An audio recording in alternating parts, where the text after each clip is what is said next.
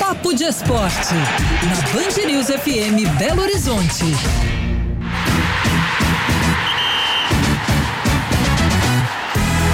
Hora do Papo de Esporte aqui na saideira do Band News Minas, segunda edição. André Salles já está por aqui, tudo bem, André? Tudo ótimo, muito boa tarde para você, para Gabi, para os nossos ouvintes. Tô aqui assistindo essa reta final é, da semifinal do, do, do, Campeonato Mundial e o Flamengo realmente dando adeus, né? 3 a 1 com um jogador a menos. Tá meio que na roda aí do Al Hilal, vamos ver essa reta final. Daqui a pouquinho, então, a gente informa o resultado final desse jogo, mas hoje tem Cruzeiro em campo. O Cruzeiro busca uma recuperação, né? Uma melhor campanha nesse começo de Campeonato Mineiro, encara o Pouso Alegre às nove e meia da noite. O, o André, como expectativa também de melhorar o desempenho do time, né? É, o Cruzeiro nesse momento ele é o quinto colocado geral, né? Então se é, tá fora da, da zona de classificação do Campeonato Mineiro, é, então entra de certa forma pressionado, até o Pesolano falou sobre isso.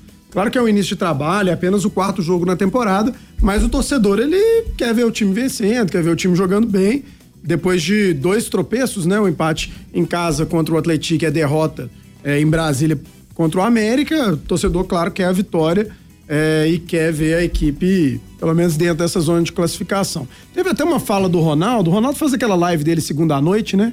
É, e aí já ficou tradicional a gente repercutir na terça. É, e o Ronaldo falou que entende o Campeonato Mineiro como um grande laboratório, um, um, uma competição para fazer testes mesmo é, porque o que interessa na visão dele é o Campeonato Brasileiro e a Copa do Brasil. Então, de fato, é, o Pesolano vai mexer muito na equipe, vai fazer seus testes, mas é estadual. O Cruzeiro ele tem um orçamento muito maior do que o dos times do interior. E se a gente for pegar, inclusive, o Pouso Alegre, então é claro que dentro de casa, com o apoio da torcida, hoje devemos ter aí uns 15 mil torcedores no Independência, então o estádio vai estar bem cheio, o Cruzeiro tem esse dever sim de, de vencer dentro dos seus domínios. Além de tudo, né, Gabi? Como você gosta é. de dizer, no tudo, tudo, nada, nada, nada.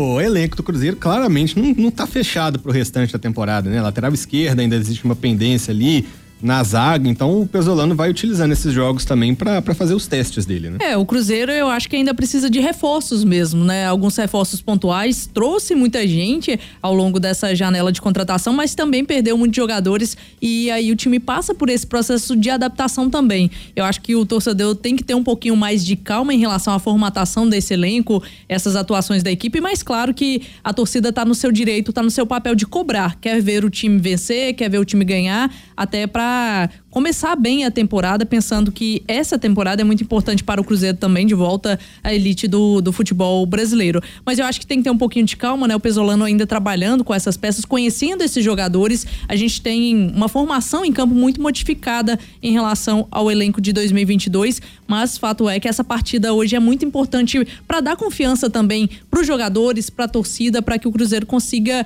ir evoluindo nesse futebol. Mas como você disse, eu acho que esse elenco ainda não está fechado. Alguns alguns precisam chegar, pensando que o Cruzeiro tem um calendário apertado depois do, do Campeonato Mineiro também, são muitas competições e competições de alto nível, né? Campeonato Brasileiro, Copa do Brasil. Então, assim, o Cruzeiro precisa desses reforços para conseguir fazer uma temporada boa. Mas ainda é preciso ter um pouquinho mais de paciência, mas uma vitória hoje é fundamental para dar mais confiança nesse trabalho do Pesolano, desses jogadores e para a torcida também é, apoiar um pouco mais essa equipe nesse início de trabalho. Cruzeiro e Pouso Alegre, então, jogam às nove e meia da noite no Independência. Mais cedo, às sete horas, daqui a pouquinho, tem América e Atlético no São João, é, no São João, em São João Del Rey, é, lá no São João, né? E o América vai ter dois desfalques importantes aí, né? O Henrique Almeida, que marcou o gol da vitória no clássico contra o Cruzeiro, o Aloísio também não, não vai jogar, mas o Mikael, que chegou na semana passada vindo do, do Internacional, né, emprestado do futebol italiano, pode fazer a estreia do a estreia dele, né, com a camisa americana, o América que tem a melhor campanha do Campeonato Mineiro. André, expectativa. Ah, nessa posição aí você esquece, a gente até criticou isso, mas quando tiver desfalque é o lado bom da história. O América tem cinco centroavantes, né? Então não tem o Aloysio, não tem o Henrique Almeida, mas como você disse, tem o Mikael, tem o Wellington Paulista, Uh, não tem o Mastriano porque ele tá contundido, mas tá ainda tem duas opções, né? Tá relacionado? Tá então voltou de contusão. Boa notícia pro América. É, então tem três centroavantes ainda, né? Então é muita opção. É, e eu tô curioso para ver esse jogo, viu?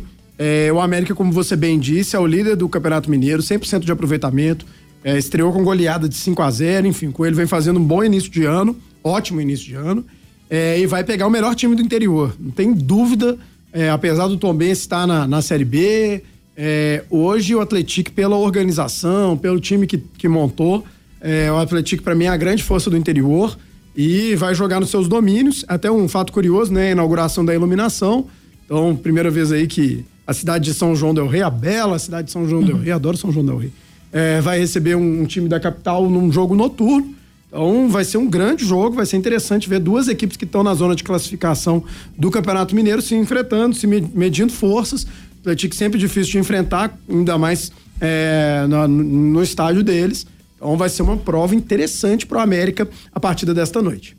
Agora, o América acabou de anunciar, acabou de aparecer aqui pra gente. Amanhã à noite vai ter uma reunião do Conselho do América para tratar do tema SAF, hein? O América Isso. aí pode ser o próximo clube, junto com o Atlético, a se tornar uma sociedade anônima do futebol. Agora, Gabi, o América segue tentando aí manter a, a boa campanha, né? A melhor campanha Sim. dessa primeira fase do Campeonato Mineiro, apesar dos desfalques, apesar da dificuldade do adversário, expectativa para um jogo bom e mais um resultado bom do Coelhão, né? Pois é, o América começou muito bem esse campeonato mineiro, são três vitórias, 100% de aproveitamento, uma vitória no clássico também, né? O primeiro clássico de 2023. A América vem então dessa vitória sobre o Cruzeiro. Eu acho que vem com muita confiança. O América, por mais que não tenha anunciado grandes contratações para essa temporada, vem de um trabalho desde o ano passado com o Wagner Mancini e manteve muitos jogadores também, né? A base do América foi mantida e isso ajuda na manutenção desse trabalho, essa continuidade do trabalho e tem mostrado desses resultados nessas primeiras partidas do Campeonato Mineiro. Eu acho que é um jogo realmente difícil. O Atlético